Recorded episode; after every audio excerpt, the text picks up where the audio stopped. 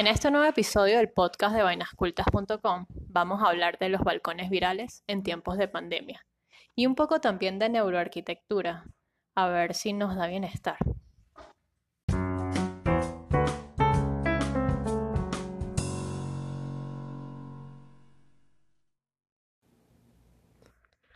A mí me ha encantado la reflexión que Pat ha hecho sobre las nuevas dinámicas que se están desarrollando una vez que la cuarentena, el confinamiento, bueno, ha llegado a prácticamente todo el mundo. En este, en este episodio del podcast de Vainas Cultas, pues abordaremos a esos puentes entre ciudad y casa que se están desarrollando en los balcones. Por eso los balcones virales. ¿Quién hubiese pensado que una pandemia le diera tanta vida a ese elemento arquitectónico? Pat. Hola, yo soy arroba la vera paparoni. Y yo soy pif arroba latroconis. Y este es el podcast o intento de podcast sobre diseño, arquitectura y vivencias de vainascultas.com. Bueno, a ver, yo llevo varios días en cuarentena, pero llevo más días viendo, leyendo y oyendo gente también en cuarentena, en otros países, en otras latitudes, cosa que es bastante surreal. Hay gente deprimida, gente triste o incluso perdiendo la cordura, quizás porque sufren de claustrofobia, por ansiedad o porque no saben convivir mucho tiempo en el mismo sitio con la misma persona, quién sabe. Lo cierto es que me incomoda pensar que muchos de estos síntomas sean a causa de una mala vida arquitectura, antes de echarle la culpa a la persona, al comportamiento, a la actitud que está teniendo. Culpa de una arquitectura irresponsable, pues, y de esto ya hemos hablado en episodios anteriores. Quizás hubo un arquitecto que pensó en un espacio, en una entrada de cash, money, money, money, pero no precisamente en habitar, mucho menos en la neuroarquitectura. Y este tema lo vamos a tocar más adelante. Yo me pregunto entonces, ¿cómo es que los espacios ahora, después de varios días habitándolos continuamente, no nos parecen tan cómodos como antes? Tú te lo preguntas y se lo está preguntando un montón de gente porque yo recién vi un, como una reflexión también me parece una persona, de una mujer en Argentina, que decía, estamos, che, che, estamos, estamos entendiendo lo mal que están los monoambientes y los millones de monoambientes que hay en esta vida. Y seguramente gente que tiene años viviendo en ese espacio, pero como no, gente que no pasa ni 24 horas. Y no solamente monoambientes, o sea, cualquier cantidad de espacios que están realmente muy mal diseñados para poder ser habitables de modo acorde y que sean humanos. Exactamente. A ver, nosotros estamos aislados de la realidad que veníamos construyendo, todos por igual. O sea, aquí no hay distinción de raza, de género, de sexo, de edad, de etnia, nada. Si eres de la realeza o eres del papado o eres de, no sé, el proletariado, lo mismo para todo el mundo. Y Biff, esto es tan surreal, ¿no te parece? O sea, nos detuvimos por un momento o nos detuvieron. Ya no somos los mismos, indudablemente.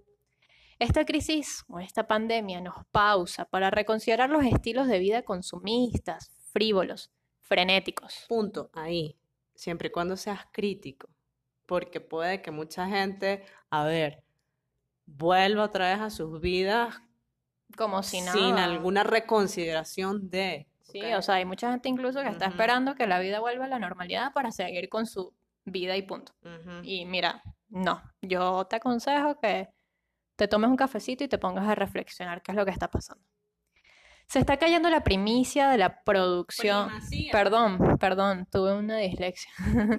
Primacía de la producción para que tome la batuta la revolución de la reproducción. Esta frase me la dijo Biff y me encantó porque es toda estaba filosófica. Filosófica, poética. poética, pelética, pelembembética. Es, es una filósofa que yo vi por la Deutsche Welle.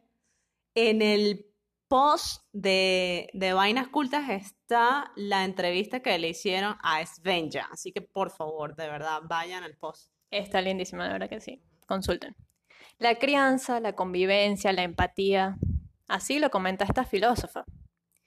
Y bueno, esta pandemia sí que nos puso a repensar la vida, la cotidianidad, este día a día, este apuro que llevábamos y hasta los espacios, los nuestros. Que tú una vez reflexionaste además de eso, porque también andabas del timbo al tambo todo apurado. Sí, yo soy súper crítica de los tiempos, bueno, de la vida, o criticona también.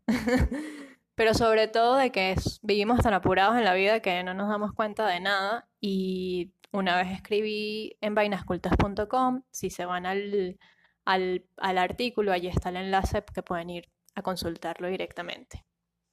A ver, yo una vez leí que la capacidad de supervivencia de una especie depende tanto de cuán atenta seas a las crisis como de si puede desarrollar herramientas para adaptarse y sobrevivir. No recuerdo quién lo dijo, me acuerdo de la frase, la anoté. Traduciéndolo en castellano sería... Alguien por ahí, va. No, no, sí, pero traduciendo esa frase que me parece... ah, ok, ok, ok. El significado de la frase. Claro. Em, a ver, nosotros tenemos que ser resilientes, pero resilientes de verdad. No es que me voy a tatuar la palabra resiliencia en la piel y, me voy a volver loco en una pandemia. O sea, nosotros tenemos que ver las oportunidades. Tenemos que crear herramientas. Tenemos que adaptarnos, más no acostumbrarnos, para poder sobrellevar las crisis. Esto nos hará de alguna manera resurgir, levantar. básicamente esto sería un proceso de análisis y síntesis y desarrollo de lo que yo veo en esta frase que tú estás comentando. Ah, bueno, tú lo dijiste, lo dijiste mucho más técnico. Yo aquí hablando con los panas. Por eso dije traducir. a ver, vamos a hablar un poco de neurociencia para entender todo esto del espacio, la cabecita, por qué nos, por qué nos está afectando. Dice Fred Gage, que es un neurocientífico del Salk Institute, el primer edificio en la vida que fue, digamos, catalogado como, como eh, arquitectura neurocientífica, él dice, los cambios en el entorno cambian el cerebro y por lo tanto modifican nuestro comportamiento. Y es precisamente lo que está pasando en nosotros. O sea, llevamos una vida, una rutina, un día a día donde más allá de estar cómodos o no, pues era nuestra. La habíamos decidido así, de alguna manera la estábamos viviendo. Ahorita nos mandaron todos a la casa a encerrarnos. Y es una imposición. Exacto, es algo que por más de que no queramos, lo estamos haciendo y todos por igual. Eh, obviamente esto está teniendo consecuencias eh, a nivel cerebral y por eso es que hay tanta gente que no se halla, gente, mm, bueno, o sea, que de verdad que está perdiendo un poco la cordura. Algunos, claro, no todos. No, no, no claro, claro, por supuesto. Pero yo lo que digo es que... Ya algunos perdimos la cordura hace rato. y hay otros que, bueno, eh, como todas las crisis sacan lo mejor y lo peor de las personas. En efecto. Todo aquello que nos rodea nos influye, porque es información que hace que el cerebro ponga en marcha mecanismos de producción de hormonas que acaban produciendo sensaciones y emociones, explica Elizabeth Silvestre, que es experta en biología del hábitat. En otras palabras, el entorno puede generar en una persona un sentimiento de seguridad o de ansiedad puede ayudar a potenciar o afectar nuestra productividad académica, laboral, social o emocional. Dicho de otra forma, la neurociencia permite hacer más humana la arquitectura. A ver, que yo hace rato estaba leyendo que, mm, sabes que ahorita está todo el mundo en modo teletrabajo, o bueno, en, en la posibilidad. Alguien decía que no estamos realmente trabajando en en medio de una cuarentena, sino que esta crisis nos ha llevado a intentar trabajar en medio de una cuarentena. Y es verdad, o sea, ¿cómo, cómo Carrizo tú te concentras en tu trabajo en el que venías haciendo día a día cuando hay en el mundo una crisis? No, no. O sea, no, no, es muy fuerte. Evidentemente habrá mucha gente que, no está rindiendo lo suficiente y no es para menos. O sea, todo esto te afecta. O sea, de verdad no se sientan culpables. Claro, hay que darle la vuelta al asunto. Hay que acomodar ese espacio para rendir un poco. Y tienes picos, porque yo, por ejemplo, me he sentido súper full productivo en algunas semanas, pero otras, como la que está, la, que está corriendo ahorita, mm, o sea, no me ha funcionado por una u otra cosa, más allá de lo que estamos viviendo como sociedad, como, como mundo, eh, me ha afectado personalmente y se me cae la, la productividad que llevo. Sí, Eh, sí, a mí incluso la primera semana ¿Y sabes qué me ha de... afectado? Ya va, disculpa, pero lo quiero puntualizar. Yo en este momento estoy en mi nido, o sea, en, en mi apartamento, pero recién estuve en casa de mi madre y allí hay jardín. O sea, ahorita yo estoy necesitando ese jardín. Bueno, habrá que moverse otra vez. Sí. Buscar jardín. Mamá, si estás oyendo este podcast, por favor. Invítala otra vez. Necesita. Bueno, pero ya va. Estamos hablando de balcones. Ajá, claro. Y, y para allá vamos, para ese jardincito que tenemos en las casitas. Pero antes quería comentarles que entonces la neuroarquitectura es la arquitectura centrada en la mente de los usuarios. E- Es como un símil de arquitectura emocional. Exacto, porque no, esta no es, o sea, esta, a ver, la arquitectura emocional es centrada en el usuario, pero la neuroarquitectura es centrada en la mente de los Bueno, usuarios. básicamente es tan obvio. Ahí está, el usuario, el ser Bueno, pero es humano. que esto es como más milimétrico. Ajá. Ok. O sea, un minuto de silencio. por los escalímetros. Como ahora la mente la tenemos con nosotros en el aquí y ahora, en cuarentena, confinada a cuatro paredes, le damos rienda suelta a las expresiones en los balcones.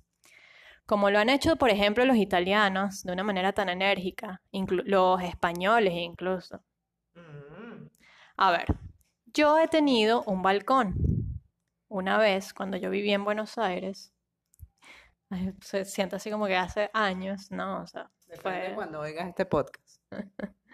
Bueno, cuando yo viví en Buenos Aires tuve la experiencia de morar por primera vez en una especie de habitación. Y yo digo, a ver, especie de, cosa que uno no debe decir en arquitectura, pero es que esto es un buen ambiente. Y, un, y era eso, una habitación con baño, cocina, incluida. Por suerte había un balcón y este era el único medio para ver, respirar o estar en contacto con el exterior. O gritarle al perro al vecino. Que se calle. Che, sos un boludo, cállate. Todo el mundo se confundía porque creía que era Luca, pero Luca es un humanito que no ladra. No, Luca, no ladra. Ajá, sí. Era un balcón sin alma que poco a poco le fuimos dando vida. Un pallet aquí, unas plantitas por allá y para rematar un telón de fondo hecho de botellas de vino. Si se meten al, al artículo, que es- estaría bueno, de verdad, ven la foto del antes y del después, cómo cambia solamente esos tres elementos. O sea, no fue que tumbamos nada, no fue que instalamos nada, ni, ni metimos ramplú ni nada. O sea, fueron tres cositas puntuales que metimos y de verdad que el balcón cambió. Y cambió para bien, porque se hizo ameno. Yo por entonces ya extrañaba la libertad de vivir en una casa con jardín, en un apartamento con más de un espacio, como es en Venezuela. O sea, en Venezuela no existen los monoambientes. De broma los, No, los, de broma los los, tipo estudio, pero... pero los tipos de estudio tienen, son dos ambientes, son dos pues. ambientes. Y esos no son tan comunes tampoco. En fin, si bien yo comprendía la importancia de un lugar cómodo y habitable, no fue hasta entonces que entendí el asunto en primera persona. Claro, porque la viví. Y es que tú no, vi- no entiendes las situaciones hasta que las vives. Punto. Experimenté los espacios mercantilistas, construidos para habitar solo por horas, para dormir, pero no para estar. Y es lo que está pasando ahora. Mucha gente vive en esos lugares, donde simplemente vas a dormir y punto. Y ahora que tienes que estar, que tienes que habitar, dices, como Carrizo, yo vivo en este lugar. No, si hay algunos espacios que no les llega la luz solar, si hay algunos espacios que no están ventilados, hay algunos espacios que, bueno, o sea, no están dotados correctamente. Y No, son qué inhumanos. desperdicio de espacio, de verdad. Sí, es una lástima porque además es, o sea, tu casa, tu morada, tu refugio. O sea, debe ser el lugar más cómodo que tú conoces. ¿Y cómo es eso de que no me gusta estar en casa? Porque, sabes, no encuentras un lugar confortable. En fin, para nosotros en Buenos Aires la el balcón fue una especie de salvación. Mm, sí, muy importante. Hay ahora muchos habitando su balcón. Balcones olvidados, llenos de peroles, de corotos. Ah, porque eso sí te tiene la gente. O sea, la gente puede tener balcón, pero unos convertidos en depósitos. Los balcones que solían pasar desapercibidos ahora son los símbolos de la libertad. A mí me contenta de verdad que se haya la gente reencontrado con este pedazo de ciudad dentro de casa. Porque para no perder el sentido de la libertad hay que practicarla. Yo, digo, si Mahoma no va a la ciudad, que la ciudad venga al balcón. En España y en Italia, ¿Qué va a estar mayormente. yendo Mahoma a la ciudad si están todas empestadas? Bueno, con tapabocas. En Europa Occidental, mayormente, han ocurrido momentos curiosos, nuevas maneras de socializar con el vecino, de intercambiar información, de acudir a un concierto, de hacer deporte, de protestar, de hacernos sentir. De notificar que es el cumpleaños. De, De tomar. de cenar con el vecino. Sí, no, las fotos de verdad que son increíbles. Hay una galería muy, muy bonita. Muy curiosa, además. O sea, hay una variedad de manifestaciones y además que se, evidentemente a través de las redes sociales se han, han podido em, como difundir todas, todas estas mm, formas de utilizar el balcón. Recientemente vimos a dos vecinos que pusieron una mesa de balcón a balcón y estaban comiendo juntos Qué con su lindo. respectiva distancia social, además. Me encanta, son súper creativos. ¿Será que esta pandemia nos llevará a nuevos formatos de vida? Yo pienso que sí, pero ¿cómo? Me pregunto constantemente, todos los días. Bueno, por ahí hay artículos que dicen que el futuro será así, asado.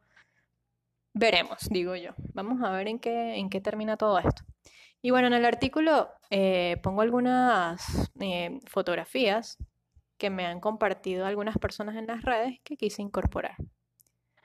A ver, pero es que acaso los balcones no existían antes, porque, ajá, porque ahora todo el mundo el balcón, el balcón cuando tienen años existiendo. El confinamiento los ha revitalizado y ahora todo el mundo está hablando de ellos. Es que se han viralizado, tal cual COVID.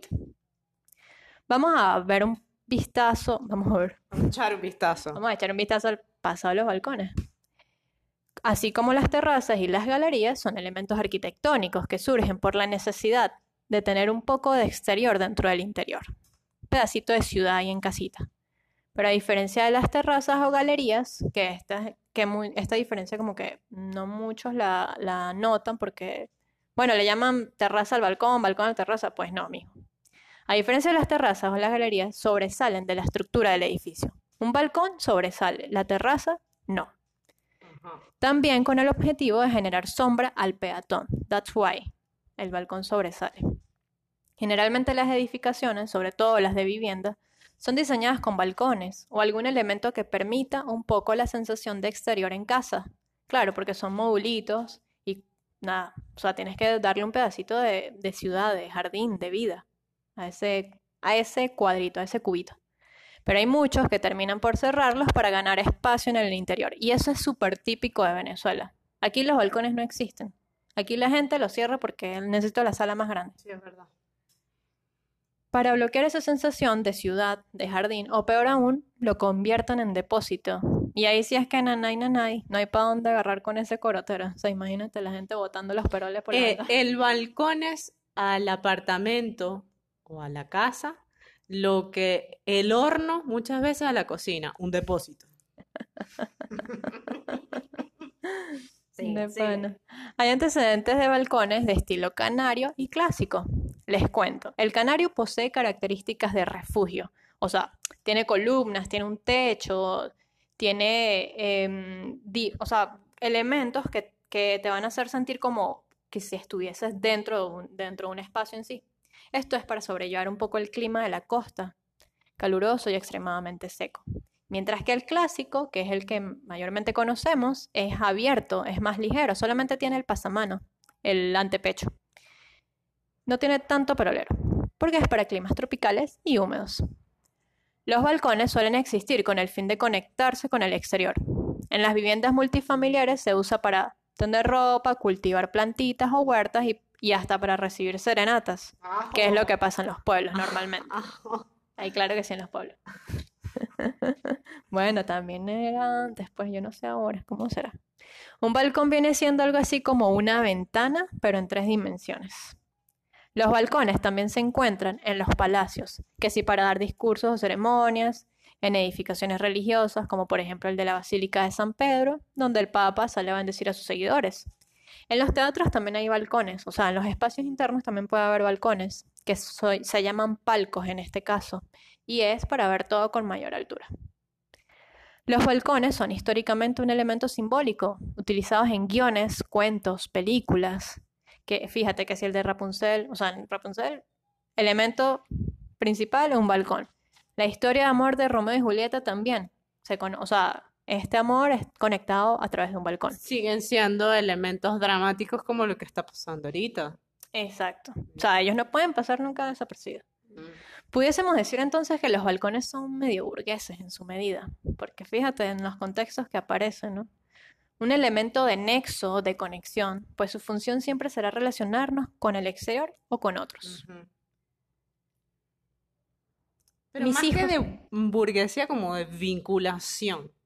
Claro, pero es que eh, antiguamente las clases sociales altas eran las que contaban con balcones. Claro, evidentemente, pero para dirigirse a, como el balcón del pueblo. Uy, no. No, sí, en serio. Fíjate en Paran. El balcón del pueblo. ¿Dónde apareció Ampara? Es el balcón más horrible. El balcón del pueblo mismo. Que. A ver, los, los balcones se están viralizando. Aunque ustedes no lo quieran, es así. Para bien o revitalizando por estas dinámicas que relucen en medio de la pandemia. Yo en el artículo les dejo un TED de Jean Gann dedicado a proyectos de arquitectura que fomentan buenas relaciones humanas, que es lo que está pasando en este momento con los balcones. En su charla muestra los balcones como elementos estratégicos para relacionarse entre vecinos, para crear vínculos, que es el fin de estos balcones. Seguramente antes de todo esto ni sabíamos que la vecina del frente cantaba ópera, que la de abajo tocaba el piano, aunque a veces nos fastidia, o que la del frente era entrenadora en un gym. Yo les comento que, o sea, le- le- les aconsejo que se, que se metan en el artículo y vean este TED que está buenísimo. Eh, está, es todo sumamente interesante, cómo nos relacionamos a través de los balcones. Ajá, pero ella establece que los balcones no deberían estar uno encima del otro, sino como desfasados. desfasados. Claro, para poderse ver. Sí, claro, ella incluso muestra ahí un proyecto que está buenísimo, que es justamente el que me enamoró con respecto a los balcones. Eh, son, son balcones que se solapan entre sí y cada vecino tiene vista al balcón del otro. O sea, tú puedes relacionarte fácilmente con el vecino. Incluso ella dice que en ese experimento de esa edificación nacieron hasta relaciones Caramba. románticas sexuales, pues. Sexo efectivo. Sex, sex afectivo. Yo considero que esta epidemia cambiará de manera importante nuestros estilos de vida. Sí, yo también, se quiera o no. Eh, em, por supuesto, hay muchas personas que reconsiderarán su estilo, otras que ya lo están llevando, dicen, no, es que esto es como mi estilo de vida. Hay otras que definitivamente son reticentes al cambio. Eh, pero yo lo que creo fundamental en el área de la arquitectura es que no es que se repiense la arquitectura, es que la arquitectura está mucho más que pensada, es que se retome Que se respete. también. Exactamente. Pat, súper, ¿eh? Los balcones. Luego hablaremos de más allá de los balcones, porque obviamente a la gente le está afectando también los espacios donde están viviendo. Definitivamente. Esto es crítico. Es crítico, realmente. Ey, cualquier feedback, eh, cualquier, no sé, experiencia que ustedes nos quieran hacer llegar, nosotros estaríamos súper complacidas. Mándenos un mensajito por Anchor, por Spotify, que tienen la opción de mandarnos Sí, también. voices. También por la página de vainascultas.com nos pueden comentar ahí los posts o, o algún DM. Por Twitter, por Instagram. por LinkedIn, por un Pinterest, por, montón un montón, de verdad. por Facebook no, porque en Venezuela no abre Facebook, así. En el, en la descripción de la bio del, de este podcast está el, está el link del artículo, así que pueden chequearlo directamente por allí. Exactamente. Bueno, señores, esto ha sido hasta el momento estos balcones viralizados En en, tiempos de pandemia. en un mundo también. O sea, es una correspondencia. Muchas gracias por escucharnos, que nos han mandado varios mensajes desde México, desde España, desde Argentina incluso. Exacto. Nosotras nos referimos mucho a Argentina porque, bueno, sabes, vivimos allá y no podemos desconectarnos, che. Exactamente. Bueno, hasta aquí llegamos. Ya no hablamos más paja. Gracias. Síganos, dando muchas vueltas a la, a la- a la despedida. síganos en las redes, arroba la Troconis y Arroba. arroba la Vera Paparoni. Bye bye. Chau, chau.